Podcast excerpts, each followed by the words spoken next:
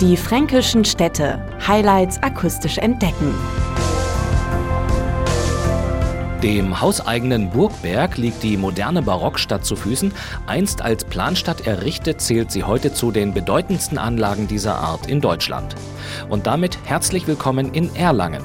Ich bin Sven Wuttke und wir entdecken eine Stadt, in der Besucher in ihre 1000-jährige Geschichte eintauchen können.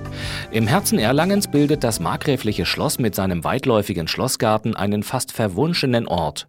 Und die Sichtachse vom Hugenottenbrunnen auf die prachtvolle Orangerie zeichnet ein märchenhaftes Bild, das dem Besucher sicherlich unvergessen bleibt. Um Erlangen mit all seinen Facetten zu erkunden, bietet die Stadt mit der neuen Probiertour eine kulinarische Stadtführung an.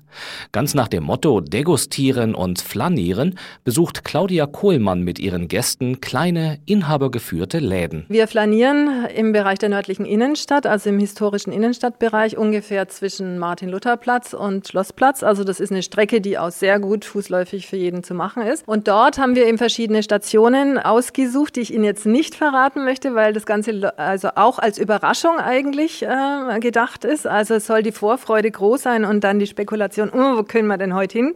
Also wir fangen an mit einem ähm, ja, Entspannungs- oder Begrüßungsschluck und dann gibt's eben auf den Stationen dazwischen eben was zu essen äh, und es ist auch immer was für Vegetarier dabei und es endet natürlich mit was Süßem oder was Aromatischem, wie sich's gehört. Und dabei wird auch die Stadt eben vorgestellt. Also wir schlendern, wir flanieren, also auf teilweise vielleicht weniger bekannten Routen. Also wir gehen in Gässchen, äh, wo vielleicht sonst niemand hingeht und wir stellen zum Beispiel auch vor, also ein Teil der Mittel mittelalterlichen Stadtmauer in der Altstadt, eines der ältesten Hugenottenhäuser in der barocken Neustadt. So unterschiedlich auf diesem Weg, den wir eben machen. Führungen ganz anderer Art gibt es im Burgberg, denn der ist durchlöchert wie ein Schweizer Käse.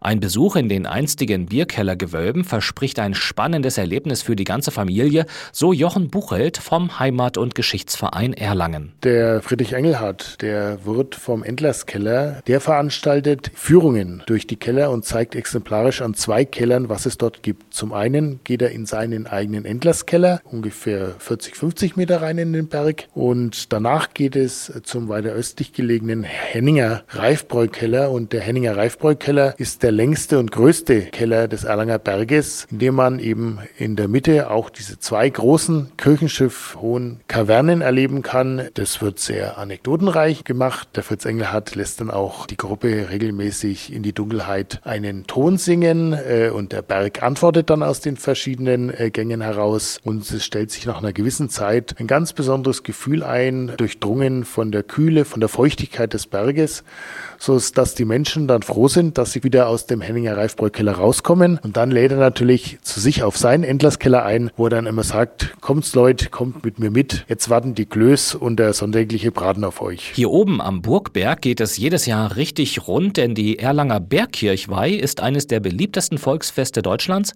und sie verwandelt das Gelände zum größten und inmitten grüner Kastanienbäume wohl auch zum schönsten Biergarten Europas. Die ohnehin bedeutende Bier- und Brauereitradition Erlangens wird entlang des Brauereiweges erlebbar. Wir fangen in der Altstadt an und machen da eine große Runde und kommen dann in die Erlanger Neustadt. Die Erlanger Neustadt ist nicht ganz so neu wie andere Neustädte, sondern im Jahr 1686 gegründet worden als hugenottische Planstadt, also als barocke Planstadt. Und das Ganze endet dann zunächst bei der größten und äh, durchgehend bestehenden Brauerei, der Brauerei Kitz Kitzmann und hat dann noch einen Außenpunkt, nämlich im Ortsteil Frauenarach, wo die Klostermelzerei heute noch produziert, sodass wir in Erlangen ja in der glücklichen Lage sind, dass sowohl einer der wichtigsten Rohstoffe für das Bier, nämlich das Malz, hergestellt wird, als auch eben an zwei Standorten Bier gebraut wird. Und zwar Bier aller Sorten, sowohl unter- als auch obergärig. Und dieser Brauereiweg wird wachsen, denn die Brauereitradition in Erlangen erlebt eine kleine Renaissance.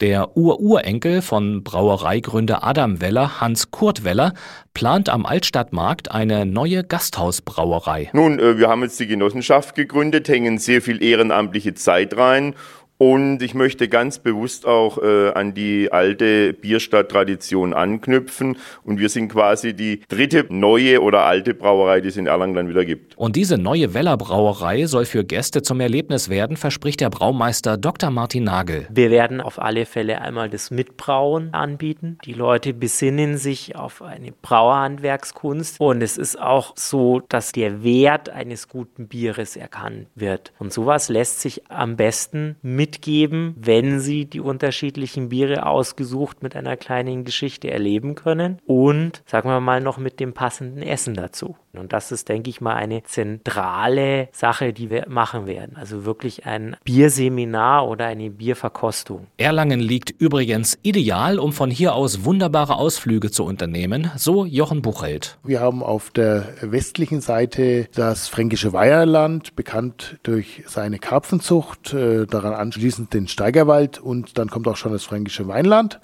Und auf der Ostseite haben wir die fränkische Schweiz, das äh, romantische Herz Deutschlands, wie es manchmal beschrieben wird, äh, welche geprägt ist durch ihre einzigartigen Felsformationen, aber auch äh, durch kleine Brauereigasthöfe, in denen man das hausgebraute Bier genießen kann, aber auch eben ein frisches Schäuferle glücklich und zufrieden im Herzen Frankens. Aber auch innerhalb der Stadt lässt sich viel Natur erleben und genießen, denn Erlangen bietet als grünste Großstadt Bayerns eine Fülle an Parks und Gärten.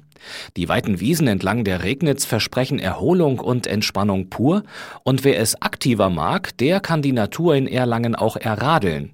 Dafür hat die Stadt eine Radtour entwickelt, die zu den schönsten Erlanger Gärten und grünen Oasen führt, wie Gästeführerin Gerlinde Klopfer beschreibt. Es ist keine botanische Führung, sondern wir erzählen die Entstehungsgeschichte dieser Grünanlage. wir beginnen im Rödelheimpark, fahren weiter zu einem Naturschutzgebiet, zu einer Grünanlage, die zum ältesten Freibad Erlangens gehört, zu einem der beliebtesten Biergärten Erlangens, zu einem versteckten Hotelgarten und kommen schließlich zu einem Skulptur Turngarten und die Tour endet an einem der beliebtesten Grünanlagen Erlangens, an den Bierkellern des Burgberges. Ein Besuch in der modernen Barockstadt Erlangen lohnt sich also.